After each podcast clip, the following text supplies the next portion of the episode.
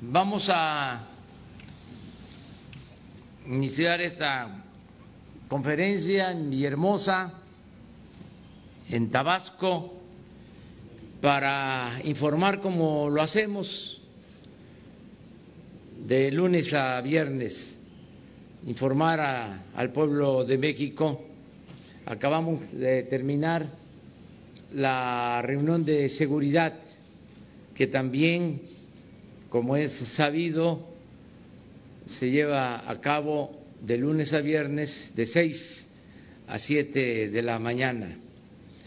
En esta ocasión vamos a escuchar el informe del gobernador de Tabasco, Adán Augusto López Hernández. También va a informar el secretario de la Defensa, general Luis Crescencio Sandoval González. Vamos a tener un informe especial de Zoé Robledo y de Alejandro Encinas, porque hoy es un aniversario más de la tragedia de la guardería ABC de Hermosillo y en el programa también eh, se contempla informar sobre la tormenta, sobre las lluvias que han venido eh, afectando, que se han venido eh, presentando en el sureste en estos últimos días. Y por eso va a informar David León, que es el coordinador nacional de protección civil. Ese es el programa eh, para hoy. Terminando, contestamos preguntas y respuestas. Muy bien.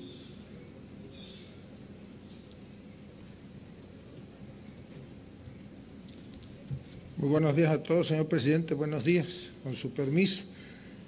Eh, básicamente nos toca informar acerca del avance eh, en el combate a la delincuencia, la reducción de los índices delictivos en el Estado. Hemos venido trabajando de manera coordinada con el Gobierno federal, con la Secretaría de la Defensa, Secretaría de Marina, la Guardia Nacional y adicionamos a la Mesa de Seguridad Estatal mesas regionales en la Chontalpa, Centro, Sierra, Ríos, lo que nos ha permitido tener eh, una, mejor lectura del mapa delincuencial y a comparación a como recibimos la Administración en el 2018, hemos reducido prácticamente la totalidad de los delitos de alto impacto, solamente son dos los pendientes, el homicidio doloso y eh, la violencia intrafamiliar.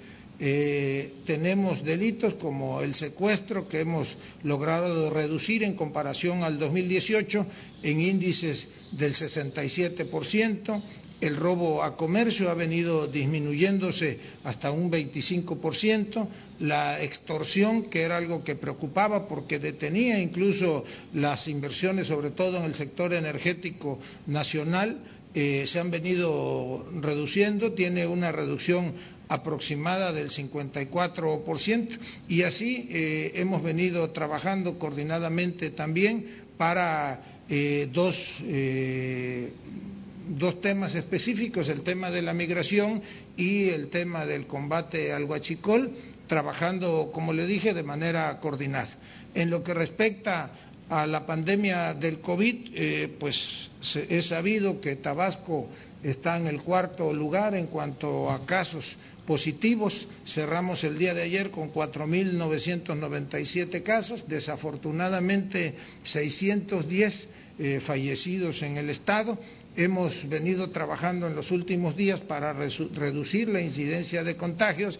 Eh, pudimos comprar pruebas PCR que adicionamos a las que se practicaban en el laboratorio de salud pública y esto nos ha permitido identificar los puntos de mayor dispersión de contagio y de la mano con el INSABI establecimos y la Secretaría de Salud un programa piloto para albergar en hoteles o en refugios previamente eh, diseñados por los municipios, eh, albergar allí a los casos positivos que no tienen posibilidades de estar verdaderamente aislados en sus casas y allí les damos seguimiento. A la fecha funcionan estos albergues o alojamientos en hoteles en cinco municipios, en Jonuta, en Zapata, en Balancán, en Paraíso y ayer este, iniciamos en el municipio de Cárdenas, esperamos la próxima semana ya estar en los 17 municipios del estado.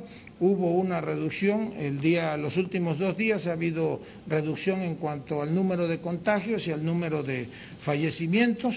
Nuestros hospitales COVID, como bien saben, pues fue Tabasco de los lugares donde inició tempranamente la reconversión. Tenemos una disposición de camas hospitalarias del 54%, 52-54% y de camas con de terapia intensiva del 56%. Hemos tenido, afortunadamente, mantenido esos parámetros y no podemos hablar de que en Tabasco se haya colapsado el sector salud. Rescatamos hospitales como el Hospital de Comalcalco, que tenía 11 años abandonados y construir y ahora eh, se está operando con el apoyo de la Secretaría de la Defensa Nacional, lo mismo que el Hospital Maximiliano Dorantes, que estaba en proceso de construcción, había quedado abandonado, ya se habilitó y también lo opera la Secretaría de la Defensa Nacional y eh, un hospital en Tenosique. Adicionalmente a eso, reconvertimos el hospital Juan Gran Casasus, que es el hospital de alta especialidad y está dedicado para atención casos COVID. Hemos invertido con recursos propios sin necesidad de ir a solicitar créditos. Al día de hoy aproximadamente 1.100 millones de pesos en equipamiento. No hemos tenido afortunadamente inconformidades del personal médico, están debidamente equipados. Yo aquí reconozco al personal médico del sector salud en Tabasco que ha estado a la altura de la circunstancia y la ciudadanía pues ha sido en todo momento solidaria apoyando a, los trabajadores, a los médicos, a los enfermeros del sector eh, salud. Eh, estamos preparándonos para el regreso a la nueva normalidad, muy coordinados con el gobierno federal. Nosotros decidimos adoptar el semáforo eh, del gobierno federal que nos dan a conocer la Secretaría de Salud. Le informo, señor presidente, que esta semana continúa Tabasco en el semáforo rojo, lo que nos obligará posiblemente a retrasar una semana lo que habíamos planeado como regreso a la nueva normalidad, pero estamos trabajando todos los días para tratar de que se reduzcan eh, los índices. Estamos ya preparados para detonar en cuanto el semáforo cambie de color, por ejemplo, el sector de la construcción, este año se van a invertir en la construcción más de cinco mil millones de pesos de la mano con el gobierno federal eh, y hemos solicitado, que sería una inversión adicional, hemos solicitado ya al gobierno federal a través de la Secretaría de Comunicaciones y Transporte la concesión del ferrocarril de Dos Bocas, estación Chontalpa, que es un añejo sueño de los tabasqueños, abandonado por más de 40 años. La intención es que si el gobierno federal lo concesiona, nosotros podamos arrancar este mismo año con la construcción del ferrocarril que eh, daría básicamente servicio a la refinería de Dos Bocas porque hay producto que no puede transitar por las carreteras y sería eh, lo natural que se le diera el servicio de la vía ferry. Vamos a iniciar también la construcción de distribuidores viales y de libramiento de paraíso, distribuidores viales aquí en Villahermosa, el primero de ellos en Avenida Universidad y eh, el libramiento de la, de la ciudad de Paraíso. Básicamente es lo que tendría que informar, señor presidente.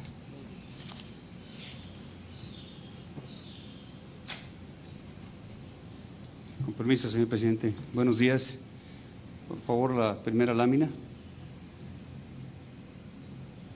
Bien, eh, dentro de, los 17 municipios que tiene el Estado, se identifican cinco con mayor número de población que ahí están en la lámina, Centro, Cárdenas, Comalcalco, Huimanguillo y Macuspana, y los cuatro primeros es donde coinciden con eh, la mayor cantidad de, delitos en el Estado.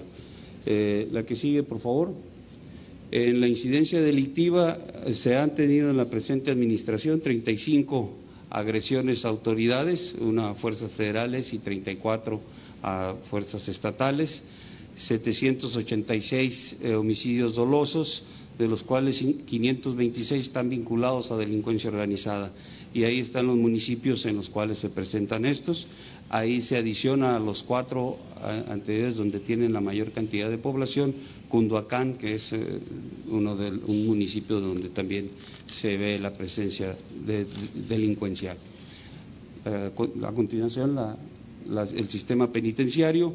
El Estado cuenta con un eh, centro de reclusión federal y ocho estatales, donde la capacidad es importante, 5.627 eh, este, espacios y tiene actualmente una población de 2.239 personas privadas de la libertad con una eh, cantidad de custodios que les permite eh, atender eficientemente sus tareas en, este sistema.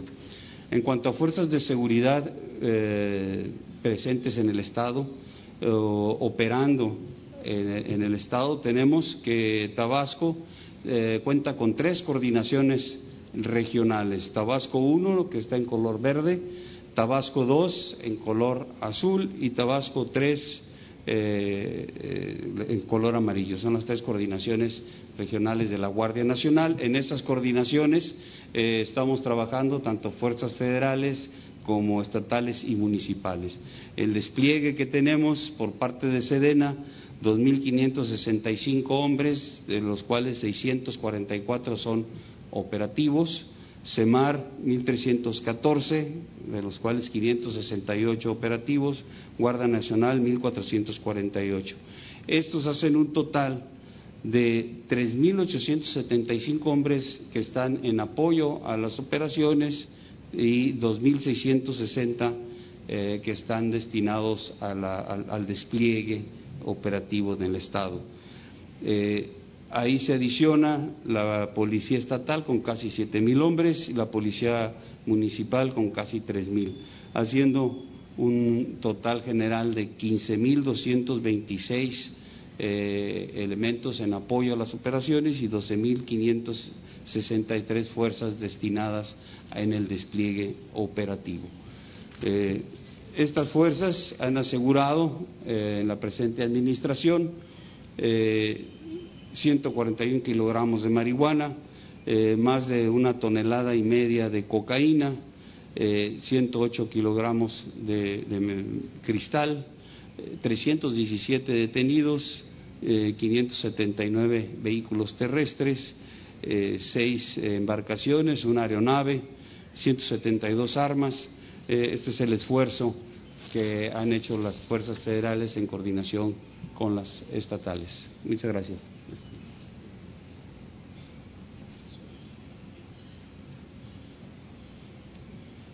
Con su permiso, señor presidente, muy buenos días, gobernador Adán Augusto, eh, señores secretarios.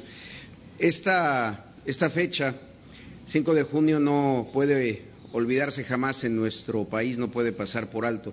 Es el eh, aniversario número 11 del trágico incendio en la guardería ABC en Hermosillo, Sonora. El incendio en la guardería ABC es quizá el más duro, el más doloroso ejemplo que la corrupción puede llegar a, matar, que la corrupción puede poner en riesgo la vida de las personas y en particular en este caso de, de niños. Ha sido una misión, un, una instrucción del presidente López Obrador de encontrar justicia en el caso ABC, de no darle carpetazo. Esta justicia que durante diez años prácticamente se estuvo, se estuvo negando y se estuvo dando la espalda sobre todo a, los padres y, a las, y, en particular a las madres de los niños eh, que estuvieron presentes en la, en la guardería ese día. La paz es fruto de la justicia, es uno de los elementos que nos motivan en la cuarta transformación y en ese sentido la administración del presidente López Obrador en el último año ha avanzado mucho más para alcanzar esa justicia que quizá en diez años, eh, en los diez años previos. Y lo hemos hecho con tres elementos fundamentales de la democracia. El primero es poniendo a las familias en el centro de las discusiones y en el centro de las, de las decisiones. El segundo, a partir de un proceso muy intenso de diálogo, de escucha y de construcción de, confianza en el cumplimiento de los acuerdos es donde se puede verificar esa, confianza. Hoy queremos reportar qué ha pasado en el último año. Si pueden pasar a la, siguiente. Han sido varios hechos por parte de varias instituciones, en particular me refiero a algunos de los que eh, de los más importantes por parte del Seguro Social.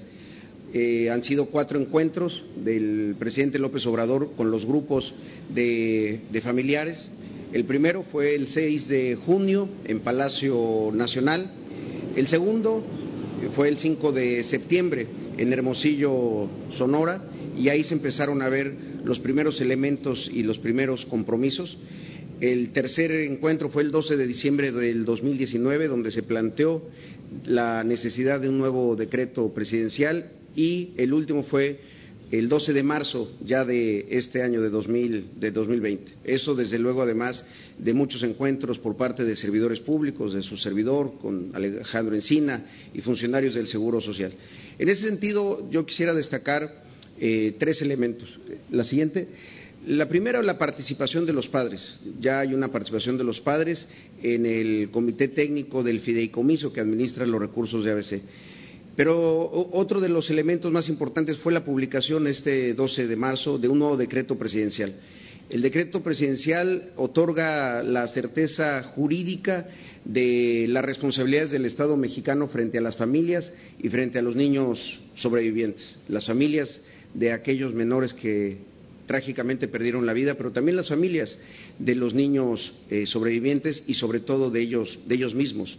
Se han planteado a partir de un trato igualitario, de una certeza que, en palabras de las propias madres de los menores de ABC, se equipara a la dignidad jurídica de tener en un decreto presidencial las responsabilidades del Estado en el resto de sus, de sus vidas. En ese sentido, y también quiero destacar otro elemento, la siguiente, es la presentación de una nueva denuncia por parte del Instituto Mexicano del Seguro Social.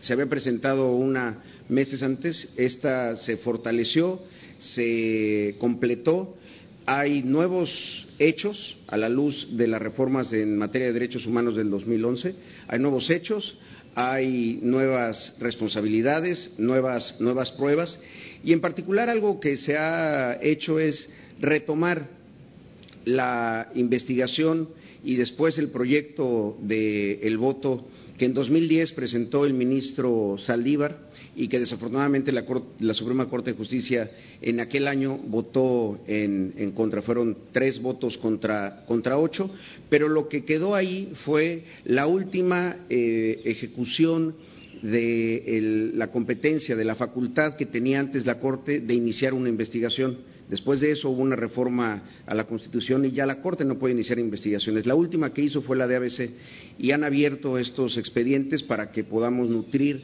la, denuncia, la denuncia penal.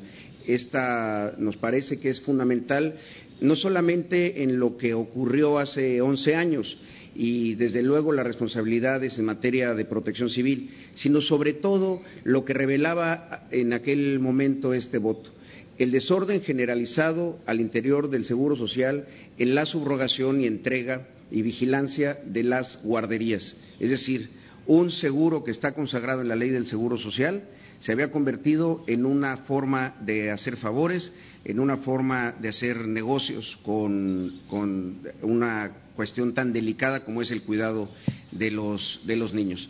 Ahí es donde estamos en este, en este momento y tenemos confianza que la Fiscalía General de la República dará, este, dará hacia adelante toda la investigación sin encubrir a nadie, desde luego, y sobre todo eh, para encontrar la justicia que durante tanto tiempo se ha, se ha esperado. Por mi parte es todo, señor presidente. Gracias.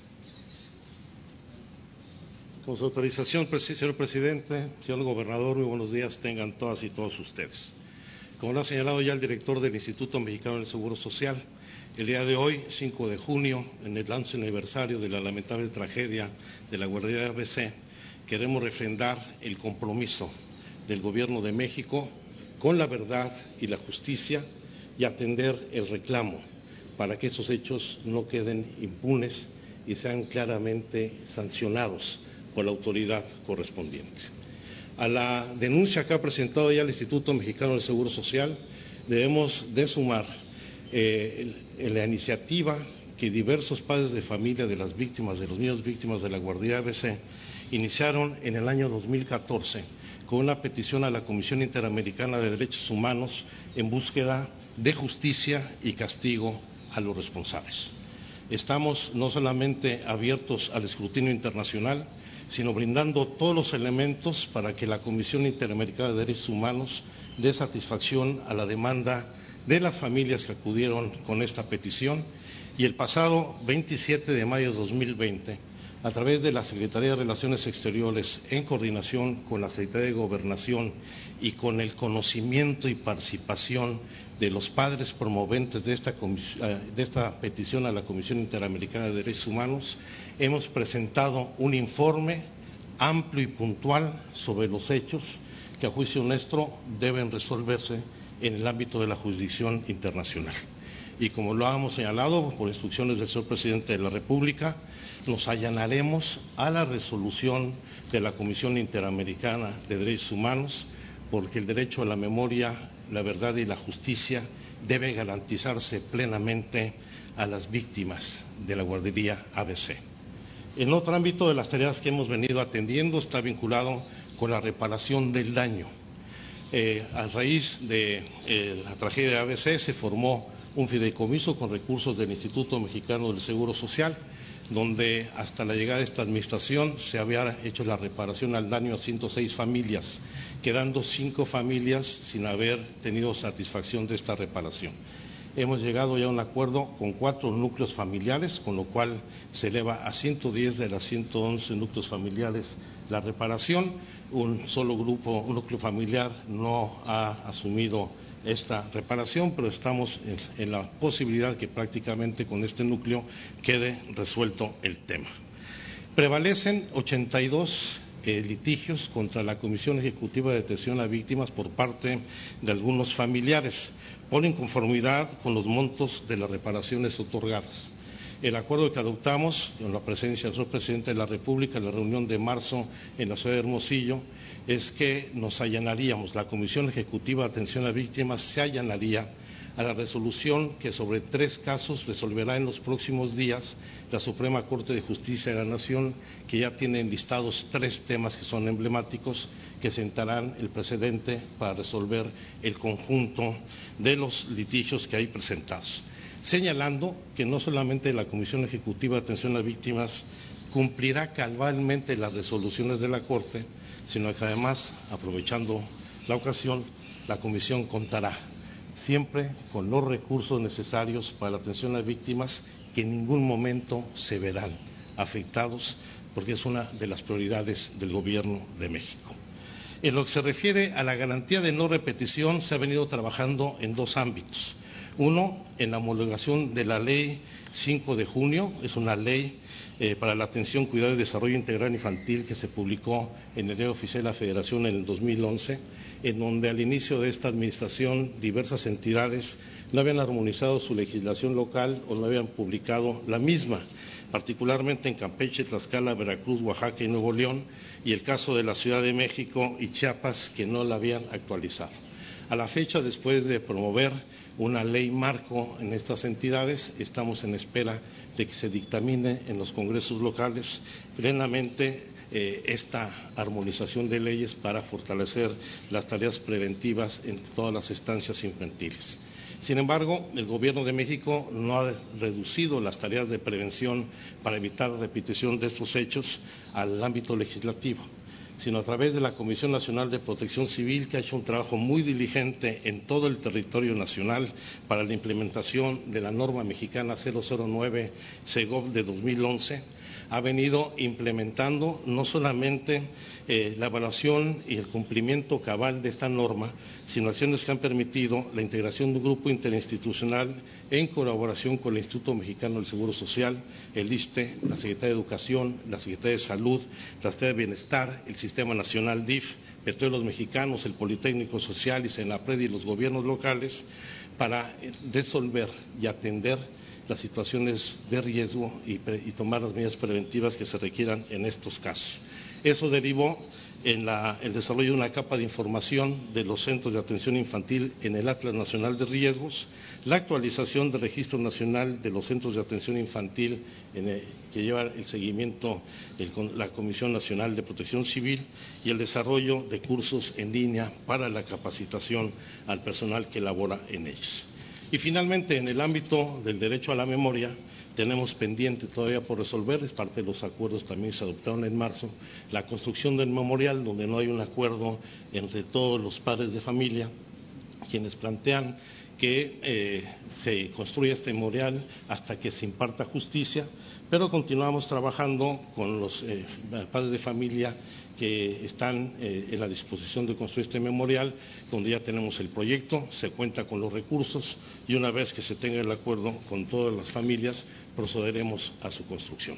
Entonces, adoptando hasta el momento la situación, refrendando nuestro compromiso para que no haya impunidad y se haga justicia castigando a los responsables de esta tragedia derivada de la corrupción y de la negligencia. Muchas gracias.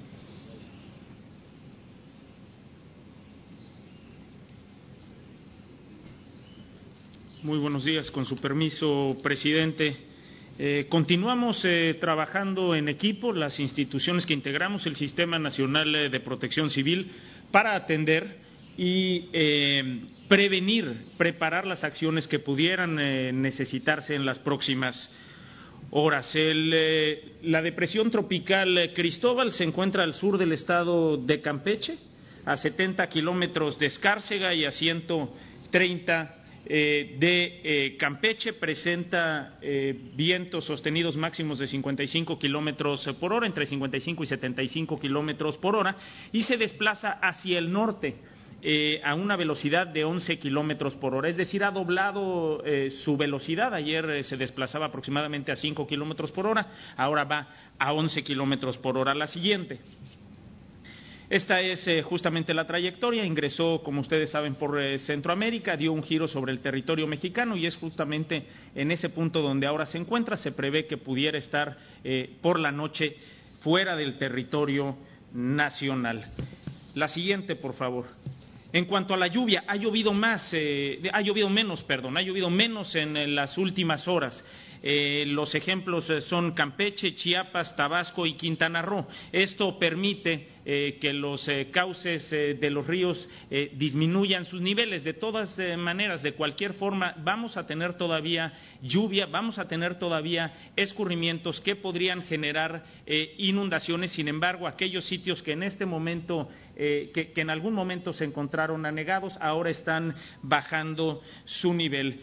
La siguiente, por favor, en cuanto a las afectaciones, eh, la gran eh, labor de las familias, pero también la gran labor de los integrantes del Sistema Nacional de Protección Civil, instituciones del Gobierno federal, de los gobiernos estatales, eh, de los gobiernos municipales, nos permiten reportar hasta el momento cero personas lesionadas derivados de Cristóbal, cero personas fallecidas eh, directamente por esta depresión tropical y las afectaciones se concentran, como pueden ver en esta tabla, en 75 municipios de siete entidades del eh, país particularmente de esta región. El incidente más importante eh, o más relevante, un puente aéreo que se está realizando en Río Verde, en Bacalar, esto en Quintana Roo, donde eh, aproximadamente 230 familias habían quedado aisladas eh, por un momento. se están dando servicios a través del plan DN3C con este puente aéreo para estas familias. La siguiente, por favor. Eh, la infraestructura prioritaria trabaja eh, sin contratiempo, hospitales, instalaciones eh, petroleras. En el caso de los puertos, existen puertos cerrados a la navegación en Veracruz, Tabasco, Campeche y Yucatán. En el caso de las presas, estas extraordinarias presas que tiene el sur de nuestro país, la presa Peñitas está desfogando en este momento 1.120 metros cúbicos eh, recibe mucho menos agua en este momento de la que está desfogando. Eso está permitiendo que el nivel de la presa disminuya. La siguiente, por favor.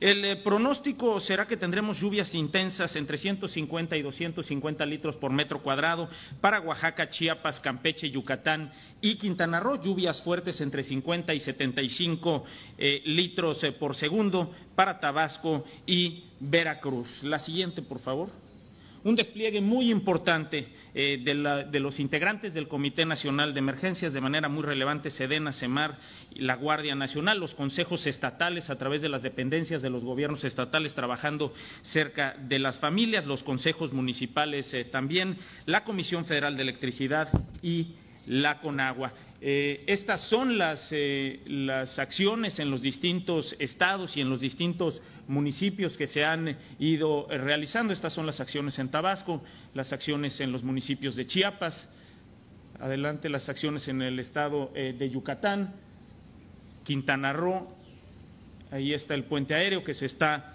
realizando. Lo más importante en este momento es recordar que lo más eh, valioso es la vida. Por ello no podemos bajar la guardia, aunque la tormenta, en este caso ya es una depresión tropical, va de salida del territorio, las bandas nubosas continuarán teniendo lluvia, vientos y los escurrimientos que la propia cuenca tiene. Por ello debemos de estar muy, importante, muy, muy atentos a los avisos del Servicio Meteorológico Nacional, a los avisos de las instituciones de protección civil estatal, municipal y federal. Antes eh, de la lluvia resguardarnos, durante de la lluvia no transitar, después de la lluvia regresar con mucho cuidado a casa. En equipo continuaremos atendiendo a las familias que hoy se encuentran en eh, alguna contingencia en estos siete estados y, por supuesto, generando acciones para prevenir lo que pudiera presentarse en las próximas horas. Por último, eh, reconocer la gran responsabilidad de las familias y comunidades de estos siete estados que han atendido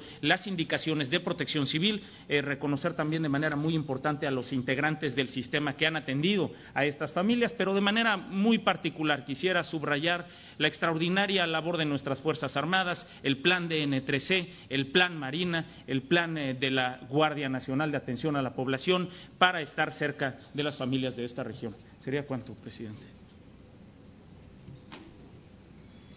Muy bien, este es el informe. Comenzamos.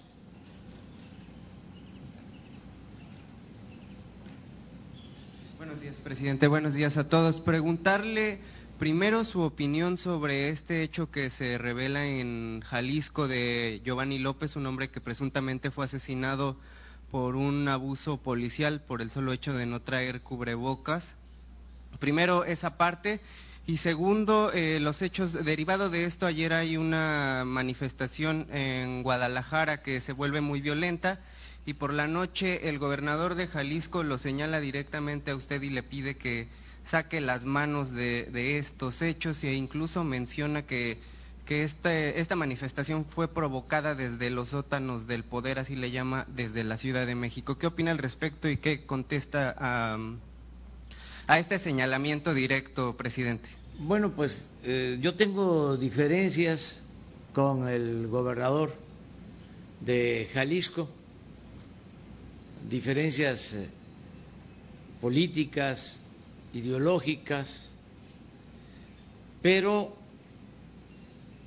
actúo con responsabilidad y no eh, me inmiscuyo, no participo en cuestiones partidistas, no soy jefe de grupo, jefe de partido, represento al Estado mexicano, no tengo yo ningún propósito de afectar a autoridades locales. Lamento los hechos porque estoy a favor de resolver problemas mediante el diálogo y sin el uso de la fuerza. Soy partidario de la no violencia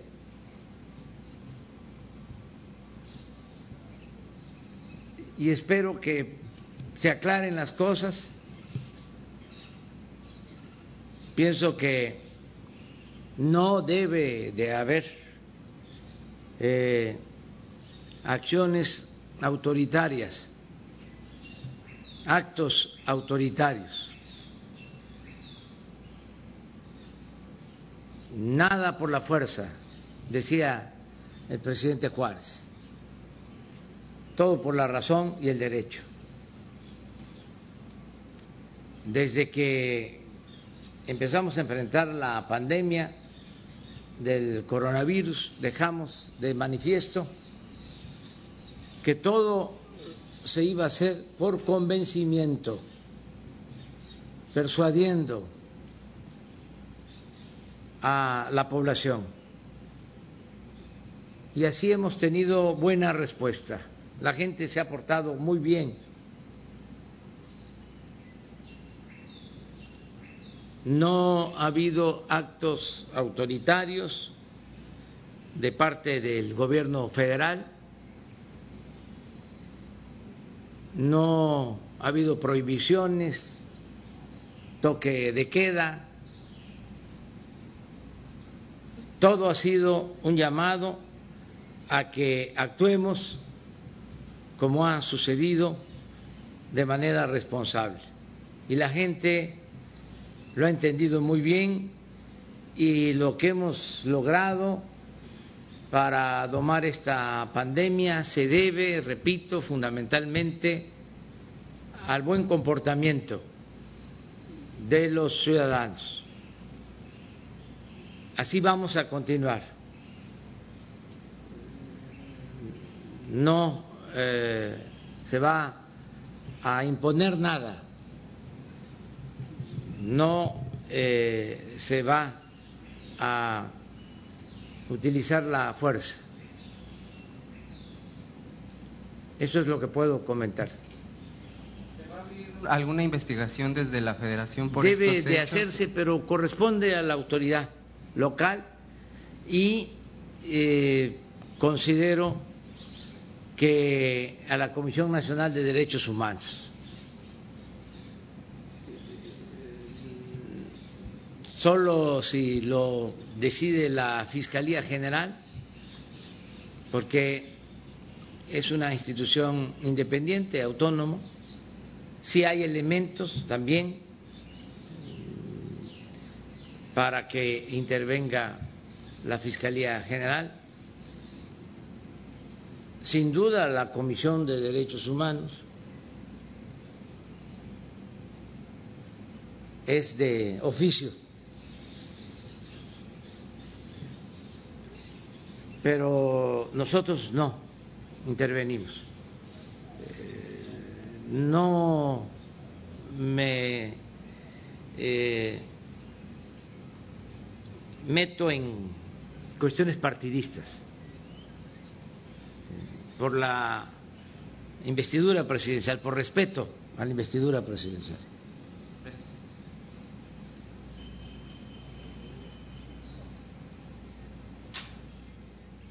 Los dos, los tres, uno por uno. Buenos días, presidente. Buenos días a todos. Alberto Morales, del periódico El Universal. Eh, quiero nada más sobre este tema. Si no le preocupa lo que ayer vimos, que hubo un exceso en el uso de la fuerza por parte de elementos de la policía local, en este caso. Y también eh, eh, quisiera preguntarle si, por ejemplo, la Secretaría de Gobernación, de, por parte de la eh, de el, eh, Derechos Humanos, no solicitaría pues una investigación sobre este uso de la fuerza.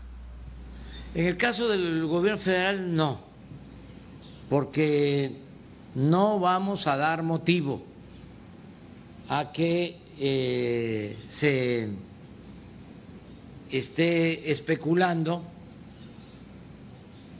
de que nosotros tenemos eh, interés en perjudicar al gobierno de Jalisco. No vamos eh, nosotros a caer en ese juego. Por eso nos hacemos a un lado.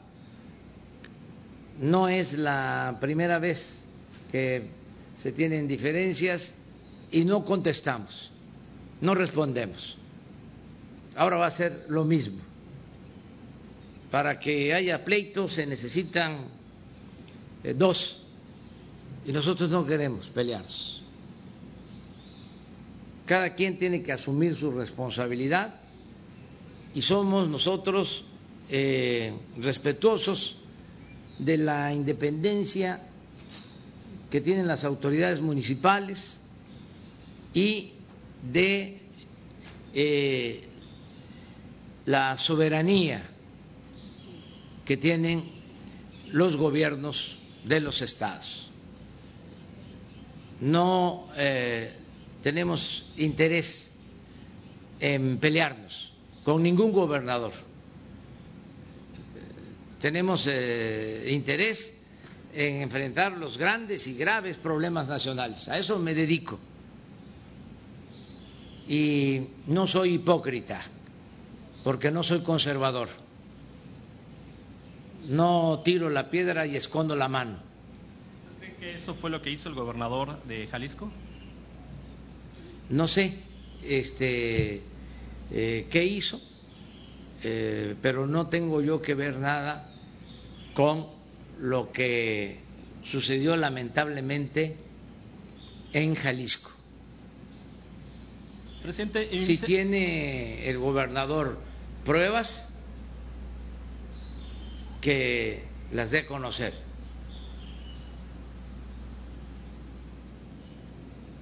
El que acusa tiene que probar para actuar de manera responsable. Gracias, presidente. Mi segunda pregunta sería, eh, la Procuraduría Capitalina de la Ciudad de México está haciendo una investigación eh, sin generalizar ni estigmatizar, eh, como usted dice, los médicos y las enfermeras son héroes en esta pandemia. ellos han detectado que un grupo, son 10 médicos, pudieron haber caído en alterar las actas de defunción.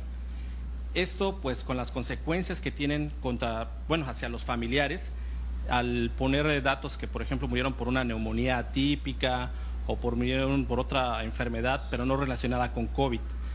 Están investigando si esto fue por negligencia, pero también la otra parte que le preocupa a la Procuraduría Capitalina es que esto puede afectar las decisiones que se toman en el control y el manejo de la pandemia. No sé si la Secretaría de Salud Federal le ha dado algún informe. ¿Usted qué opina al respecto? No tengo este, información, pero no hay que temer, tenerle miedo a la verdad.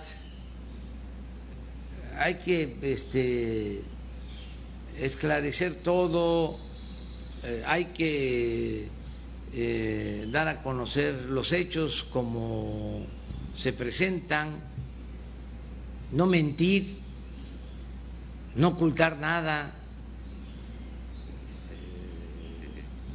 Tenemos que seguir actuando de esa forma y si la Procuraduría de la Ciudad de México tiene eh, denuncias al respecto, que se actúe,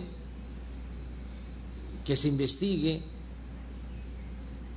Sí quiero eh, decir dos cosas. Primero, que ante la pandemia permanentemente eh, estoy enviando, transmitiendo mi pesar a los familiares de las víctimas. Aquí en mi estado me duele mucho mm, lo que ha pasado, la pérdida de vidas humanas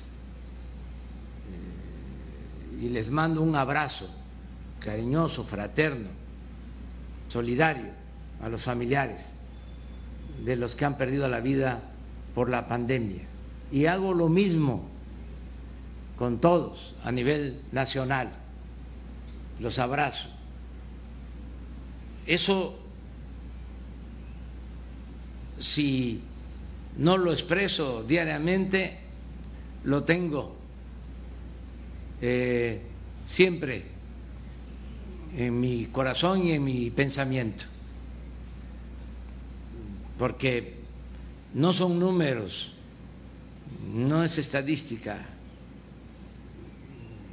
no es eh, pandemia, así, este, llamándole de manera rutinaria que nos acostumbremos a la desgracia, es sufrimiento de muchas familias.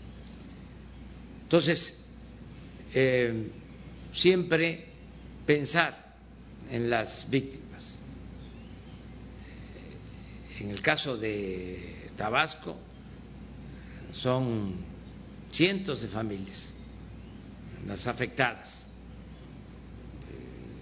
Hasta ahora, yo espero que eh, pronto eh, empiece a descender eh, la afectación en Tabasco, como está sucediendo ya en otras partes del país, afortunadamente. Y lo otro que quiero también destacar es mi agradecimiento a los médicos, a las enfermeras, porque ya es mucho tiempo, son muchos días de fatiga, de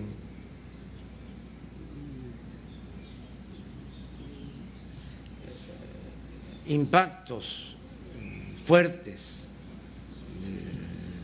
de mucha tristeza, de mucho dolor. Nadie se puede acostumbrar a eh, estar tratando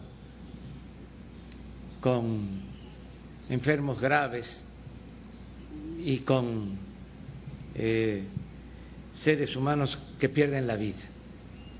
Y esto eh, está eh, sucediendo en nuestro país.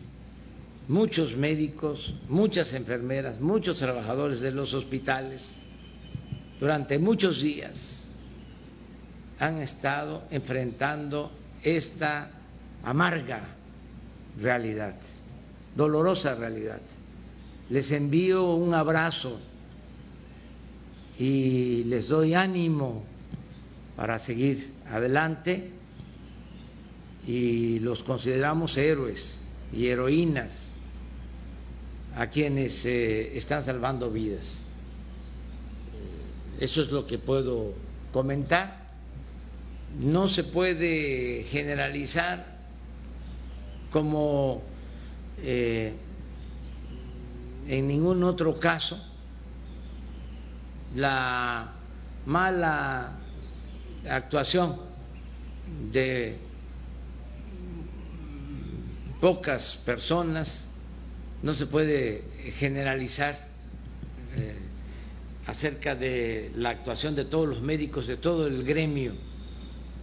Eh, esto aplica para cuando se habla del periodismo, no se puede generalizar. No todos este, son deshonestos.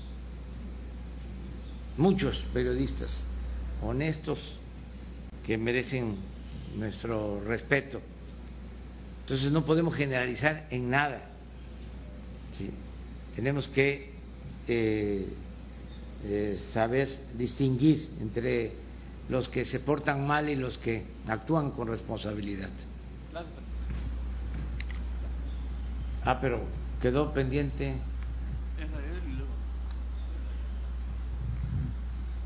Presidente, buenos días. Candelario Osorio de la XCBT Telereportaje.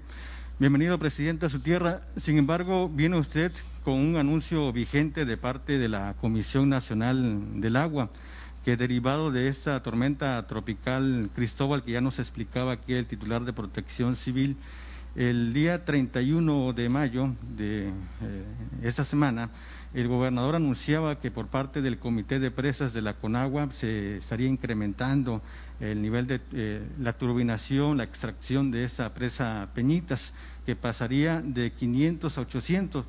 Unas horas después o al día siguiente pasó de 800 a 600.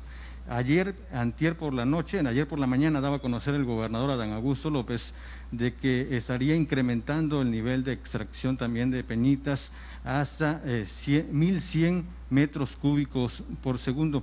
¿A qué se debe esta situación, presidente? Estamos ante un sistema de mal manejos de parte del sistema de presas del país por parte de la Comisión Nacional del Agua, porque derivado cuando se presentan este tipo de tormentas, eh, frecuentemente se utiliza precisamente que se abren las compuertas y se, hay un mayor desfogue de aguas. Esto genera para sus paisanos afectaciones no solamente en el cultivo, sino también afectaciones en el patrimonio, muchas inundaciones. Es decir, estamos ante algo que está fallando en el sistema de presas del país, presidente. Mira, eh, yo he estado pendiente desde que empezaron las lluvias. He estado en comunicación con el gobernador y con David León de la comisión encargada de la protección civil y también con eh, eh, Blanca Jiménez de CONAGUA. He estado yo personalmente pendiente. Desde que empezaron las lluvias ando en el sureste y eh, se ha venido eh, teniendo un reporte periódico. Yo tengo información cada dos horas de cómo está Peñitas, eh, cómo está la presa. Angostura, eh, Chicoacén, Malpaso, al 60% de su capacidad. Peñita este, sí, llegó a tener eh, como 90% de eh, su vaso eh, lleno. Y había el reporte técnico, la recomendación de ir abriendo, porque estaba eh, lloviendo mucho, era más lo que escurría al vaso de la presa que lo que se estaba defogando. Eh, se analizó si ampliar el defogue este, no eh, afectaba Tabasco, que no nos fuese a pasar lo que sucedió desgraciadamente hace algunos años. Que este, abrieron eh, las compuertas, inundaron Villahermosa, porque tenían el vaso de la presa llena, no eh, estaban turbinando porque le daban en ese entonces eh, atención especial a eh, las empresas particulares que le venden energía a la Comisión Federal de Electricidad y eh, mantenían subutilizada la hidroeléctrica.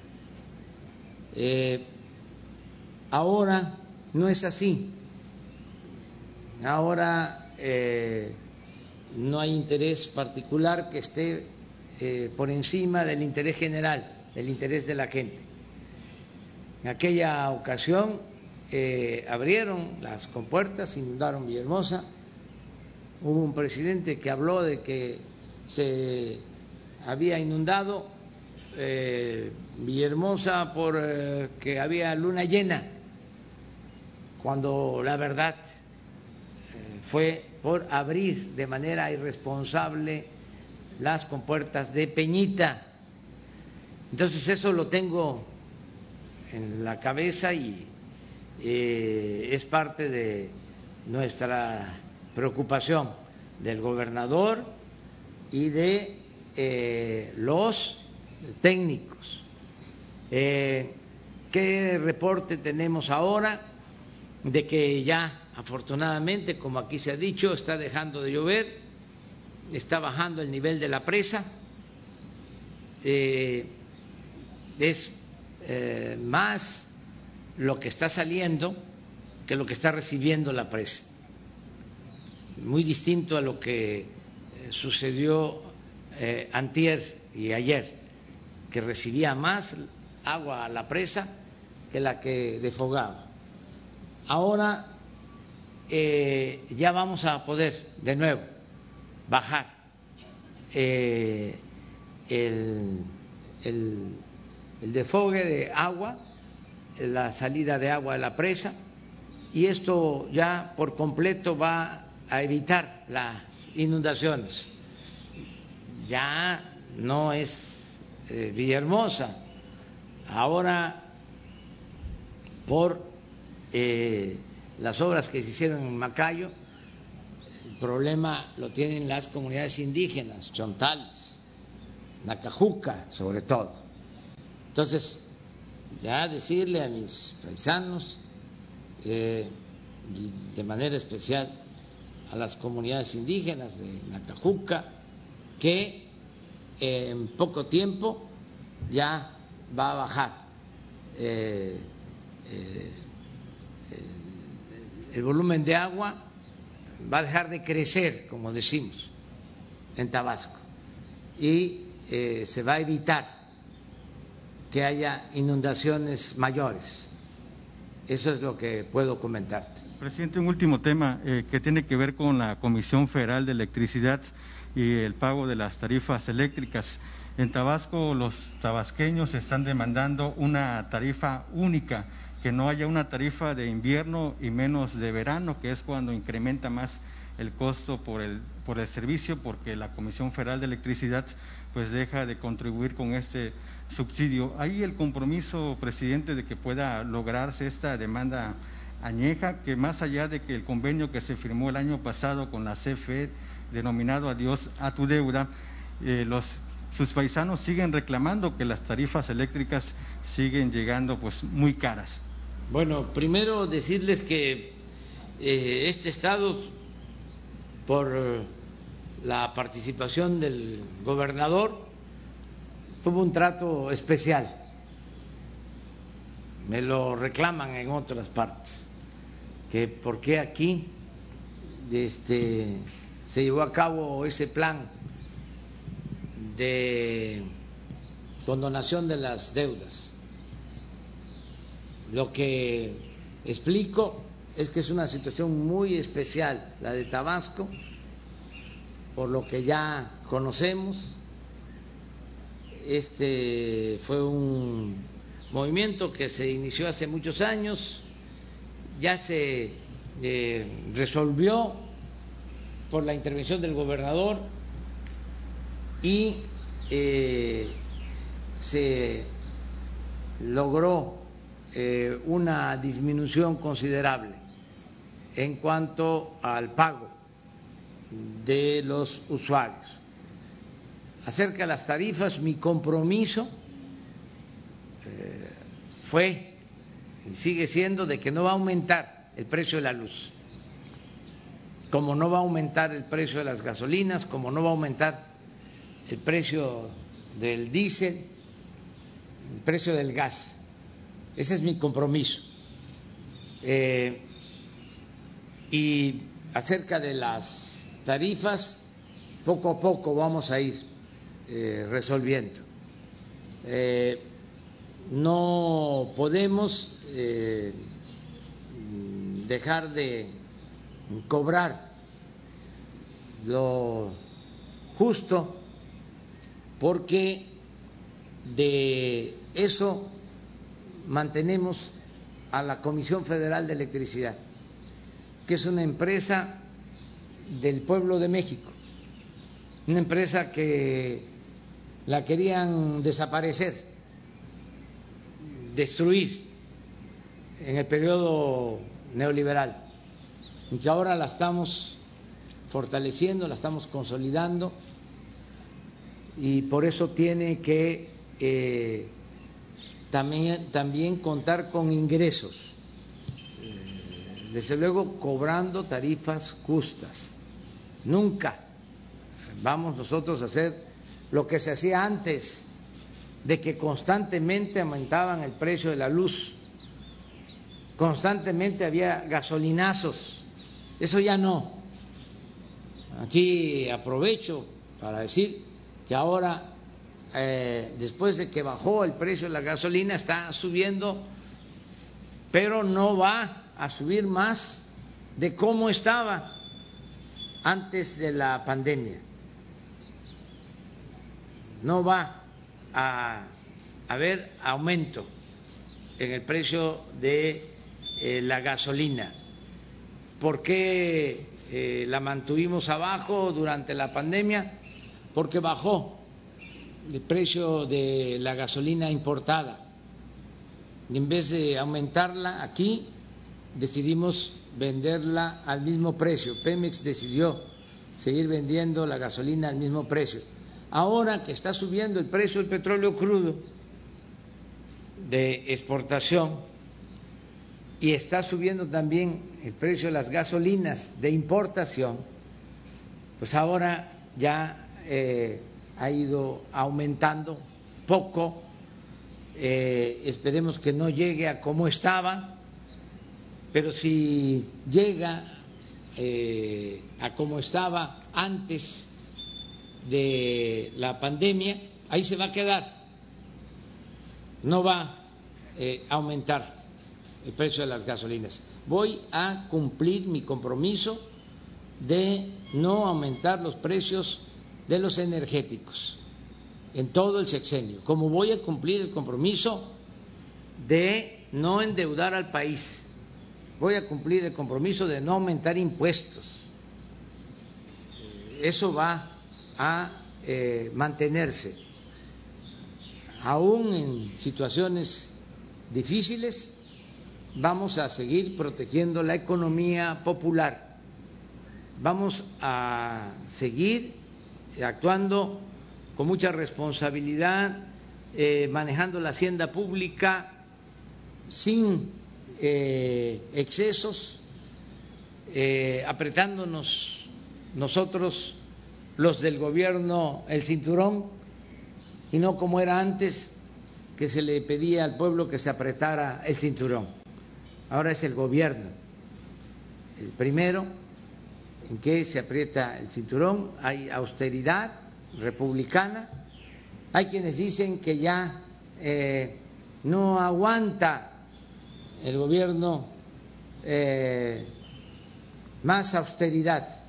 Me llamó hasta la atención porque lo dijo el dirigente de Morena. Imagínense cómo estaban mal acostumbrados en general. Era este una especie de enajenación donde eh, no importaba que el gobierno gastara y gastara y gastara y se endeudara, se les eh, olvidaba de que no puede haber gobierno rico con pueblo pobre.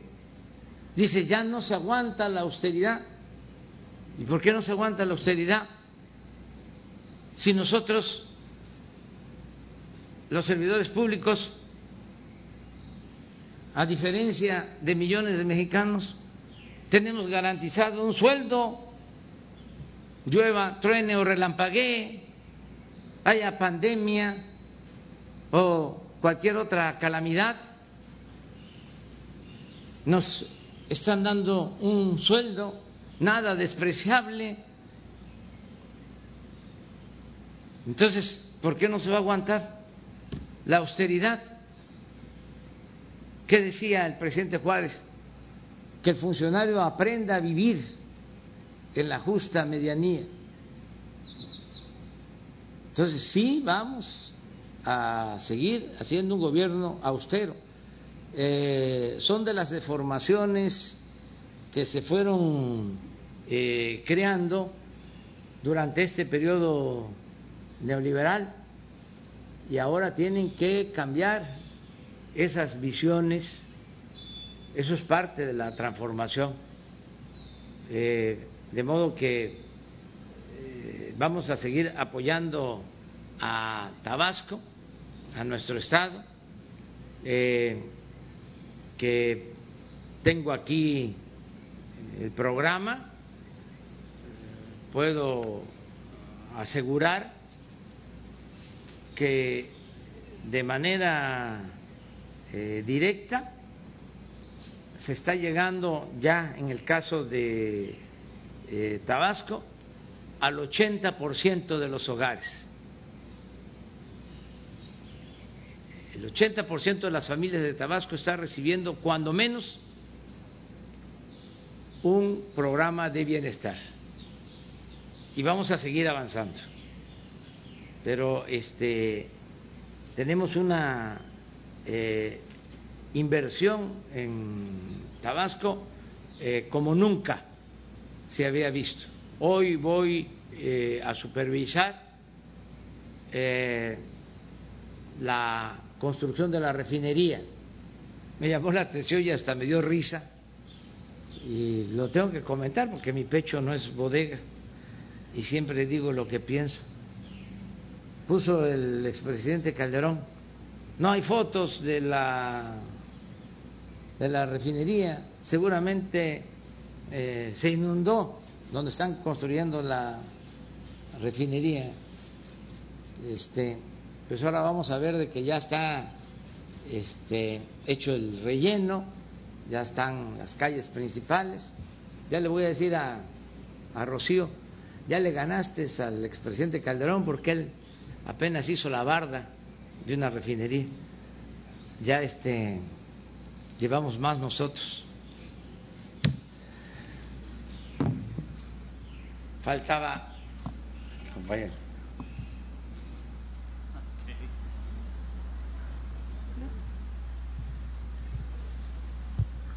Buenos días, presidente. Víctor Esquivel, del diario Tabasco hoy. Eh, históricamente, Tabasco ha aportado mucho al país con la cuestión energética, la extracción petrolera. ¿Usted cree eh, o considera que con la construcción de la refinería se le hace justicia a Tabasco por todo este aporte energético que ha brindado al país durante muchos años? ¿O todavía hay eh, pendientes, se le quedará de ver todavía más a Tabasco?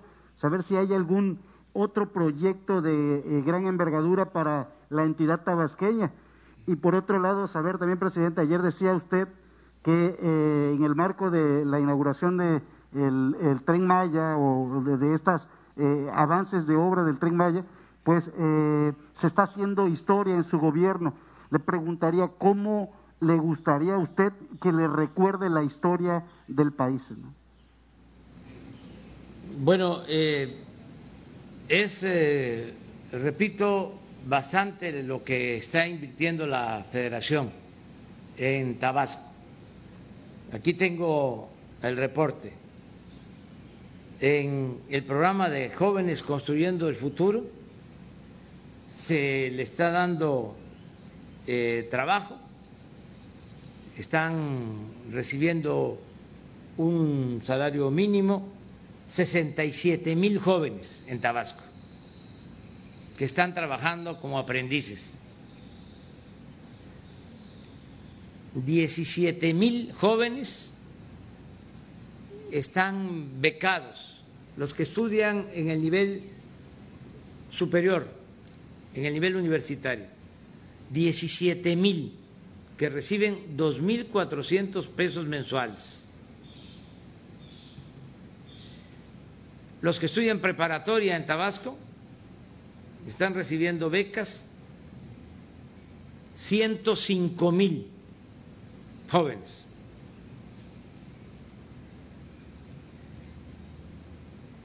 Los que reciben becas que están estudiando primaria, secundaria, 95 mil. Aquí estamos eh, construyendo dos universidades públicas, una en Cárdenas y otra en Comalcalco. Dos mil 2.629 escuelas, 2.629 escuelas ya empezaron a recibir sus presupuestos de mantenimiento, para el mantenimiento.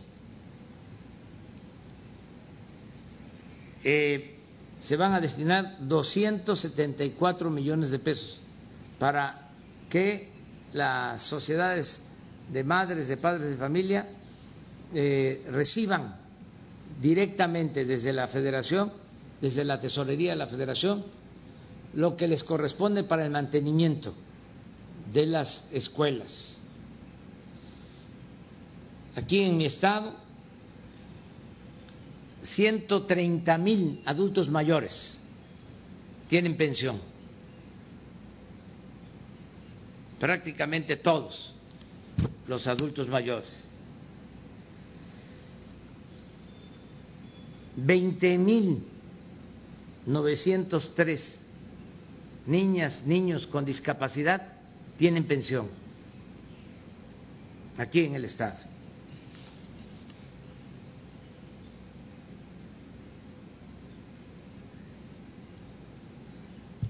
Hemos entregado créditos a la palabra para ganadería. Eh, se ha apoyado a productores campesinos con lo que era antes el Procampo. Ahora se les entrega de manera directa a siete mil campesinos.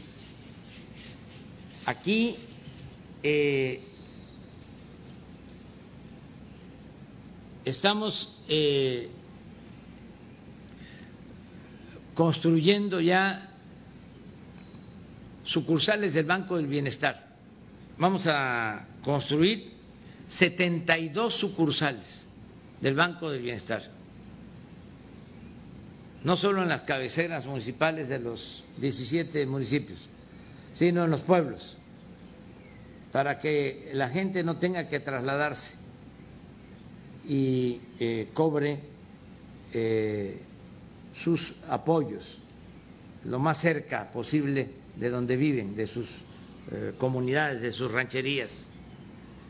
Aquí viene un programa también que anuncio de vivienda y de mejoramiento urbano de 1.500 millones de pesos para eh, las colonias eh, populares. Esto eh, incluye también vivienda. de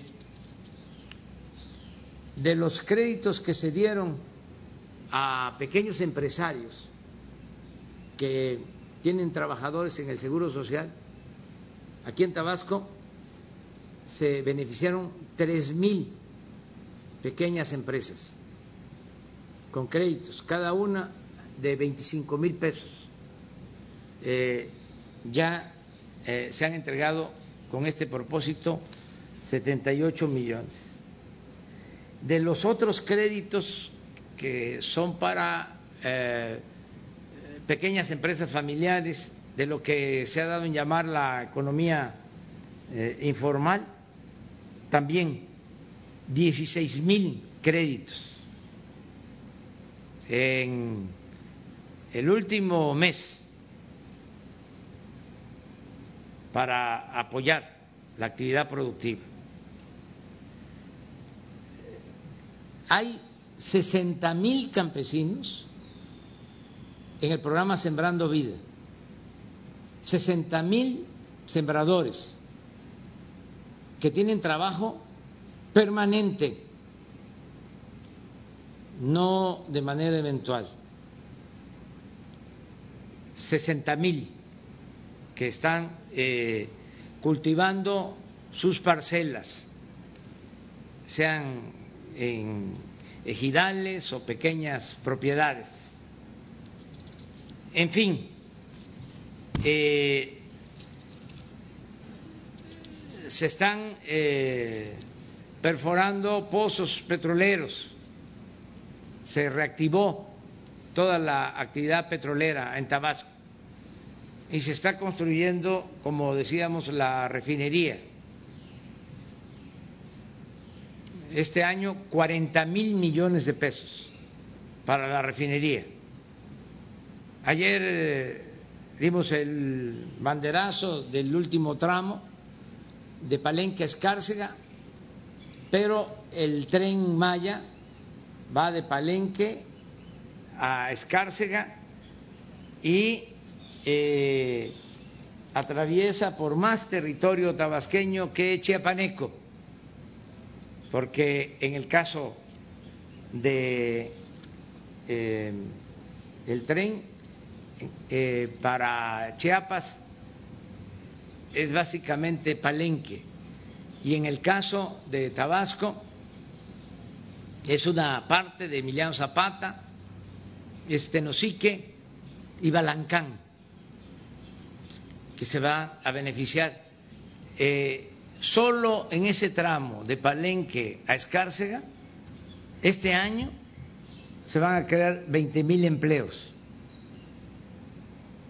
Entonces, sí se está atendiendo a Tabasco yo quiero hacerle un reconocimiento al gobernador de Tabasco porque eh, ha estado a la altura de las circunstancias. A pesar de que estuvo en cuarentena, ya eh, está eh, de nuevo al 100%. Aun cuando estaba este, recluido, seguía atendiendo este, los asuntos de Tabasco. Yo seguía comunicándome con él para este, avanzar, sobre todo por eh, la pandemia que pegó muy fuerte en el Estado, está afectando bastante en el Estado.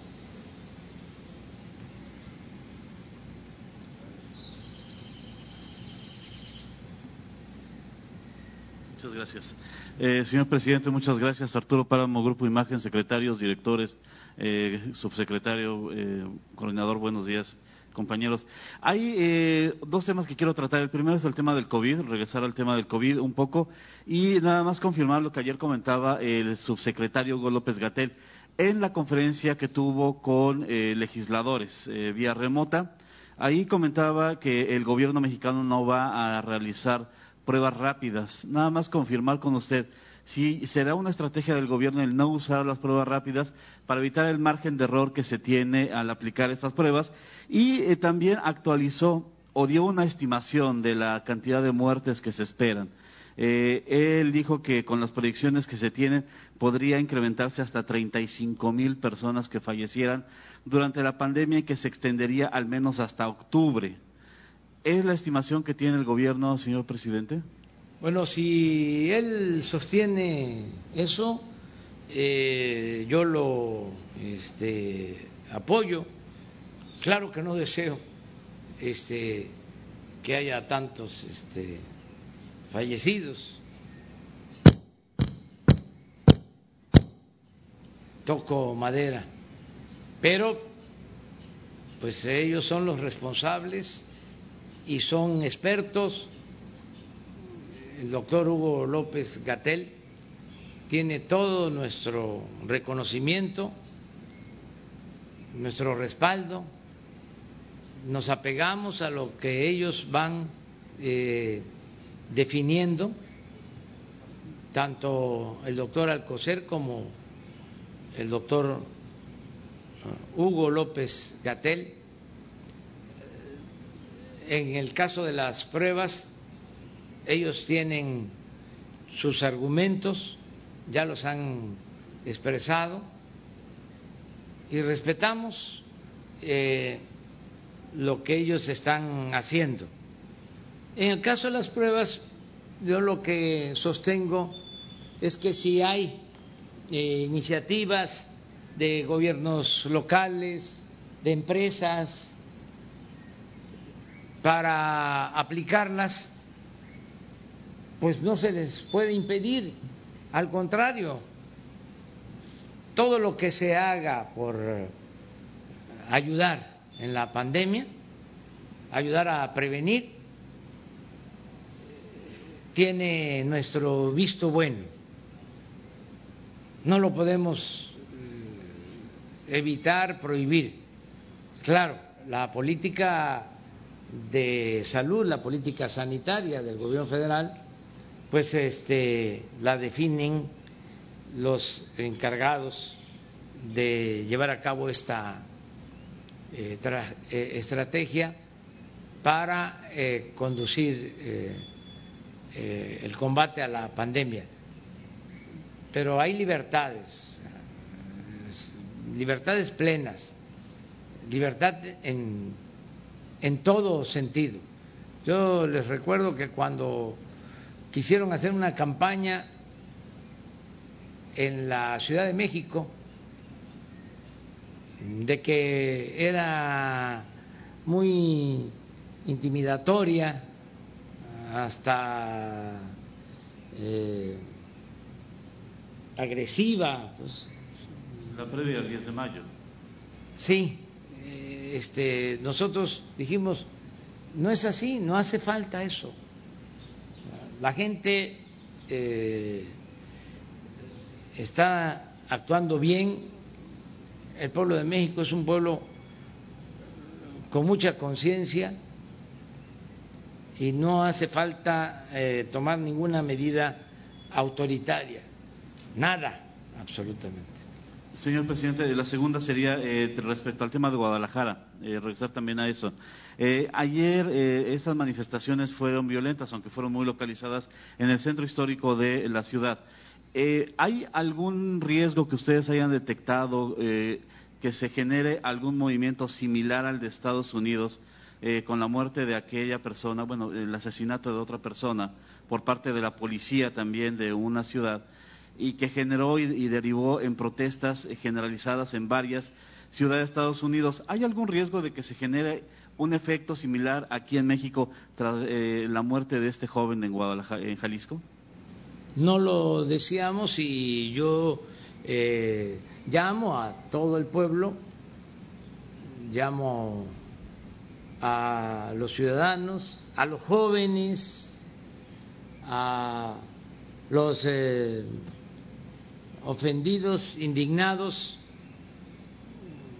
agraviados, a que se actúe por la vía pacífica no a la violencia. La violencia no es el camino. Se puede llamar a eh, grandes manifestaciones. Bueno, ahora, este, grandes manifestaciones eh, con la sana distancia. Hay que ver cómo se logra. Yo recuerdo, porque estoy aquí en mi estado, que el éxodo por la democracia, caminamos a México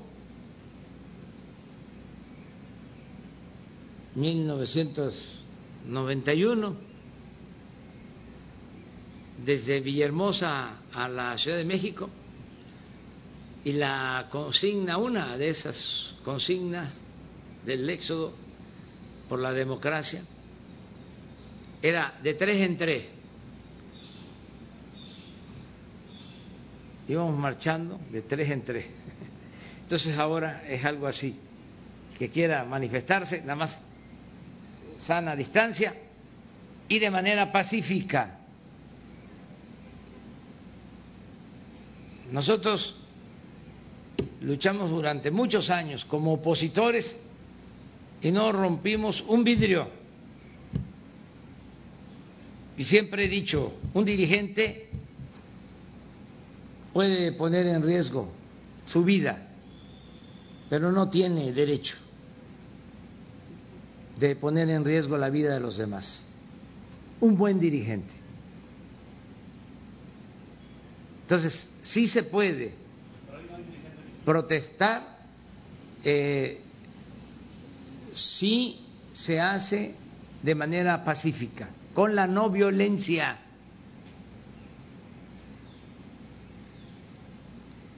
Eso es lo que yo este, considero. Y eh, no caer en provocaciones, porque en todo movimiento siempre hay provocadores. Eso los padecimos durante años y todavía lo seguimos padeciendo.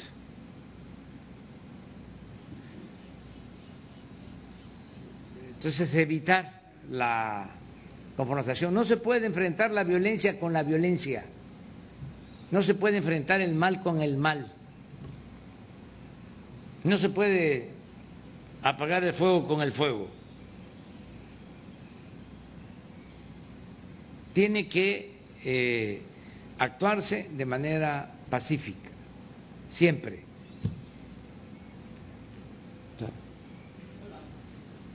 Bueno, los dos. Gracias, presidente. Buenos días. Eh, eh, comentarle, este fin de semana, este sábado, va a haber negociaciones en la OPEP nuevamente para el tema del recorte de petróleo. Preguntarle si México va a participar a través de la secretaria Rocionale y si estaría dispuesto México a un recorte mayor al que ya se comprometió. Ya se informó a miembros de la OPEP de nuestra postura nosotros estamos cumpliendo con eh, reducir la producción petrolera en 100 mil barriles. Ya cumplimos. Y eh, hay países,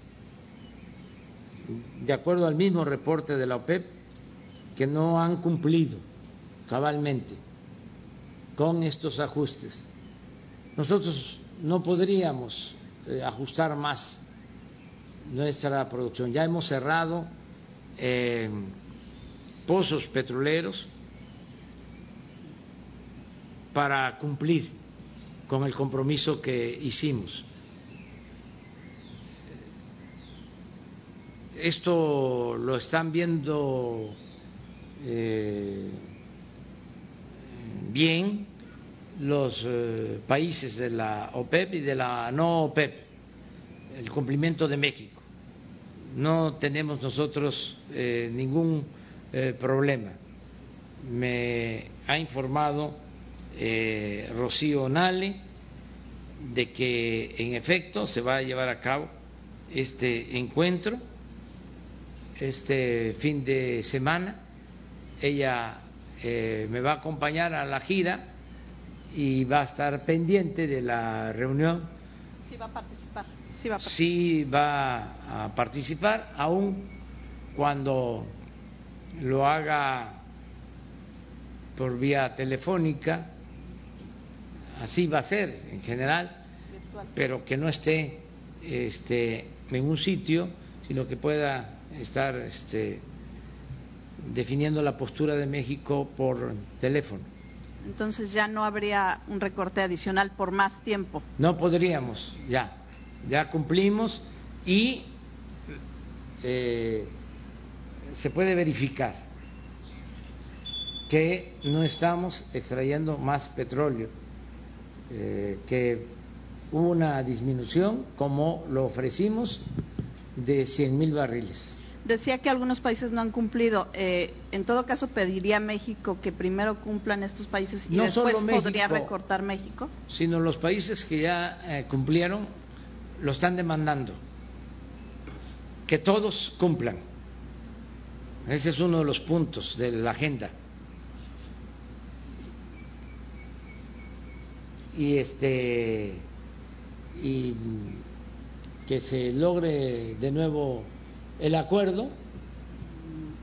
Ahora hay mejores condiciones y la experiencia de que cuando no hay acuerdo este todos eh, nos afectamos, todos salimos perjudicados. Entonces tiene que haber acuerdo. No, no, no veo ahora la misma situación de antes. Ahora se trata de que los que se quedaron eh, rezagados, los que no han cumplido, lo hagan y ya se ve la posibilidad hacia adelante dependiendo del comportamiento de la economía mundial, del consumo de petróleo, del precio, ya se ve qué medidas se toman hacia adelante. Presidente, y en otro tema, en el tema de COVID, ¿no hay un problema en cómo se están contabilizando eh, los contagios y también los fallecimientos? Se lo digo porque decía hace un momento el gobernador que en los últimos días bajaron los contagios. Ayer en el reporte técnico se informa que se incrementan a nivel nacional, por supuesto, los contagios y también se añaden 800, más de 800 personas muertas que no fueron en las 24 horas últimas, sino a lo largo de estos meses. Pero si esta información se usa para seguir la pandemia, la gente la ve, digamos, esperando, ¿no? Cómo va la pandemia, cómo es el comportamiento, pero se meten datos atrasados, eh, cómo se toman decisiones si no están yendo al día. No se puede ir al día para evitar justamente que se acumulen los fallecimientos o los contagios. Pues sí, este, se busca ir al día, pero hay esta demora, ese rezago que tiene que ver con eh, ineficiencias, pero también por la situación de emergencia, porque los directivos los encargados del sector salud, eh, más los médicos, el personal de salud, está dedicado de tiempo completo a salvar vidas. Entonces, eh, no se le da eh, la misma importancia no los estoy justificando, pero este, sucede al estar reportando lo que eh, está sucediendo en cuanto a fallecimientos. Por eso ese retraso, esa demora, pero ya lo aclaramos ayer y todas las tardes lo va a aclarar Hugo.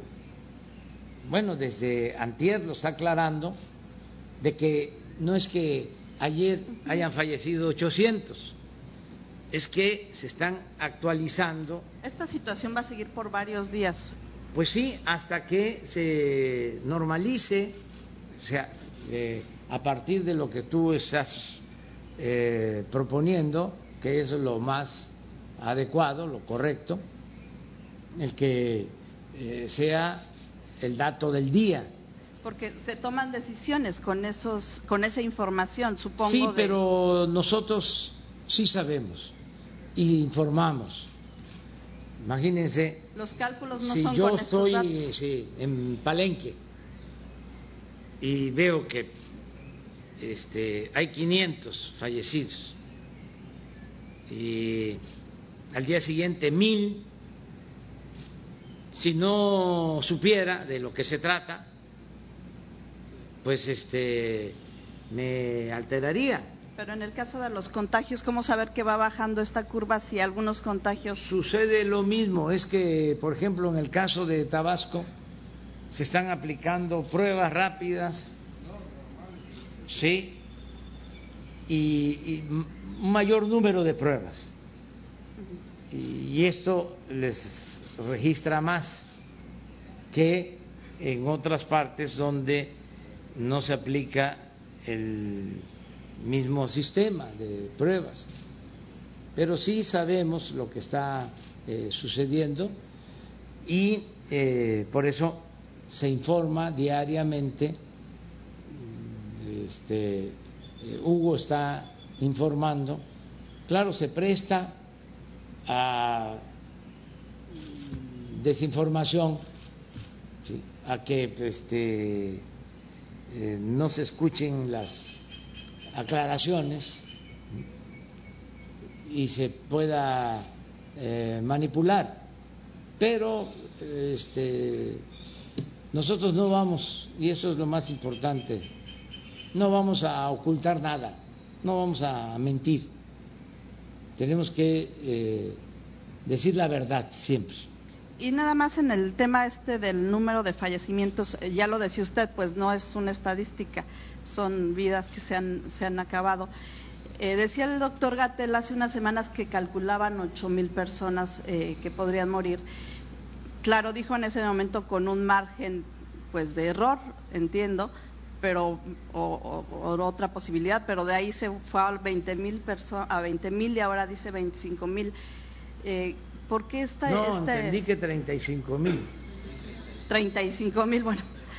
¿Por qué este, este margen tan amplio en el cálculo de personas fallecidas se desestimó la, la pandemia? Pues él, él tiene ahí sus, este, sus proyecciones y nosotros respetamos mucho lo que él plantea este, desde luego no queremos que nadie pierda la vida, ni un solo eh, mexicano, por ninguna causa.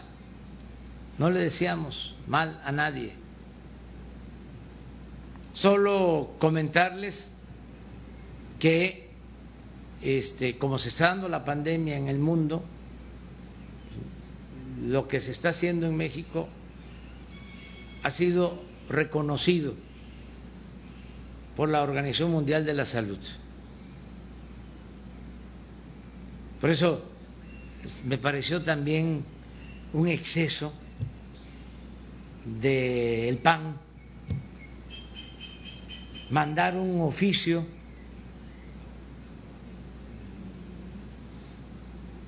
pero no de una cuartilla, sino como siete hojas, para que reconsideraran y no eh, eh, aceptaran al doctor Hugo López Gatel como asesor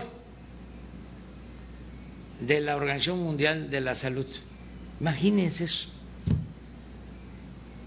Es mezquindad. Eso no se hace, es de mal gusto. Es falta de urbanidad política. Está bien que eh, eh, quieran eh, diferenciarse este, del gobierno, que quieran ser opositores al gobierno después de muchos años que no lo fueron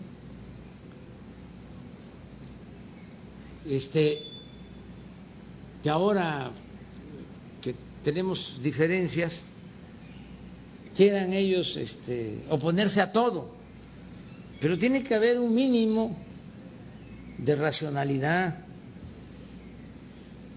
un mínimo de seriedad, pensar en el país,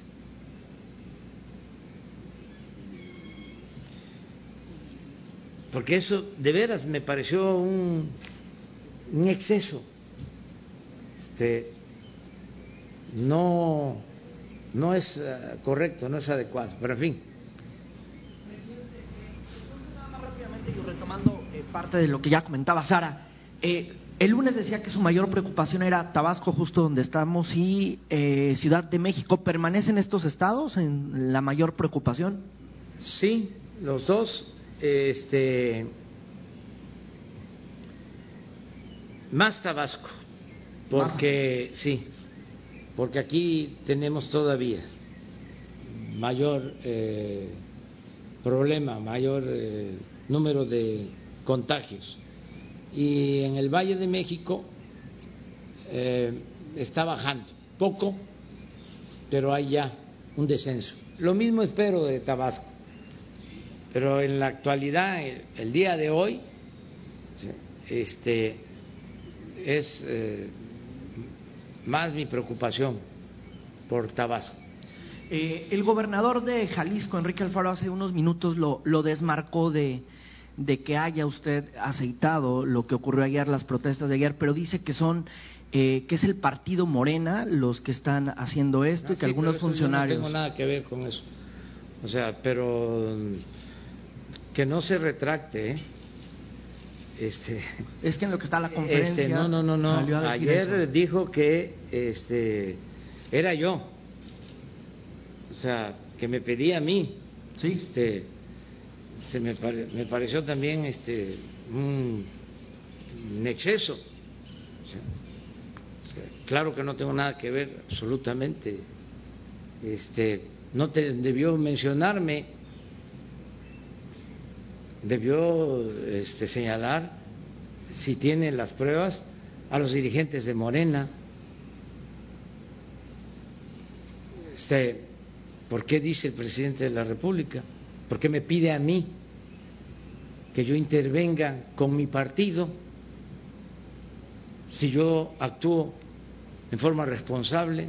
No soy dirigente de partido, no soy jefe de grupo, de pandilla, soy el representante del Estado mexicano. O sea, sé muy bien cuál es mi papel. No me voy a, bajar, a descender a un pleito partidista, una querella partidista. Eso no me corresponde. Entonces, él debió cuidar sus palabras, porque es autoridad. No tenía por qué señalarme, inmiscuirme. Este, debemos de evitar la politiquería. Hay que actuar todos de manera responsable. Y en este municipio de Itztlahuacán, de los membrillos, donde en teoría detuvieron a, esta persona que luego eh, después, pues al parecer la mataron, eh, ¿qué reportes de inteligencia tienen ahí eh, si esta policía municipal está vinculada con la delincuencia organizada? Si tiene algún reporte, porque también ahorita se está anunciando que la policía estatal va a tomar esa policía municipal, que va pues literalmente los va a desarmar. No tengo información, no, no, no se trató el día de hoy, posiblemente mañana en la reunión de seguridad, pero eh, no vamos nosotros a intervenir. Este es un asunto que corresponde al eh, Estado de Jalisco y somos respetuosos de la soberanía de los estados. Esto tiene que ver con las autoridades locales por eso eh, me extrañó, me sorprendió que este, me señalaran o este, me pidieran que yo intervenga en un asunto partidista.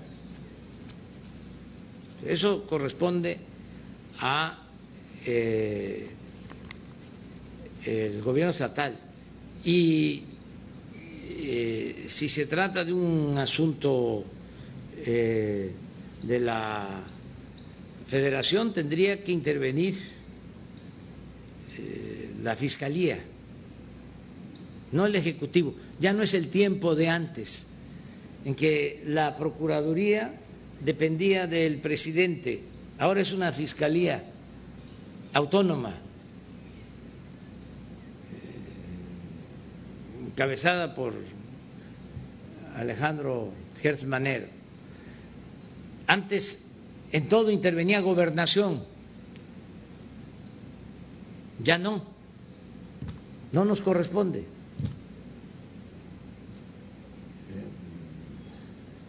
Puede intervenir y es eh, un organismo autónomo, derechos humanos. Nosotros no podemos eh, intervenir, no debemos eh, de intervenir, y menos en un asunto que eh, pueda tornarse partidista. No, no, no debemos este, actuar en ese sentido. Gracias. Muy bien. ¿Les parece para mañana? No, el lunes. ¿Sí? Los dos. Muchas gracias, muchas gracias.